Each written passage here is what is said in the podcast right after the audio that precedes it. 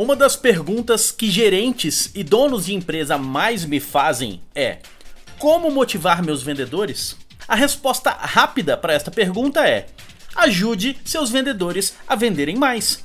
Eu não conheço nenhum campeão de vendas desmotivado. Mas como não dá para ter uma equipe de campeões de vendas da noite pro dia, e como dar motivação é algo impossível, afinal de contas, motivação é algo realmente pessoal, o líder pode sim contribuir para manter um clima de motivação na empresa. Isto não tem nada a ver com estourar balão, fazer os vendedores se abraçarem, tocar música, não, nada disso.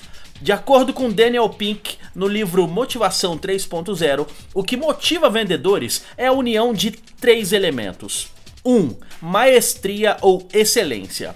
2. Autonomia. 3. Propósito. Se o líder consegue convencer a equipe de qual é o propósito da empresa e fazer com que as pessoas comprem esta ideia, este é o primeiro passo.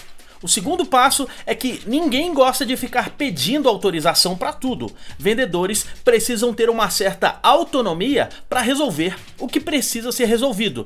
E por fim, mas não menos importante, é a maestria. Quando as pessoas fazem bem feito seus trabalhos, elas se sentem mais motivadas. Então, é papel do líder cuidar da educação e do treinamento para que os profissionais sejam mestres em vendas. E como eu disse, eu nunca vi um campeão de vendas desmotivado.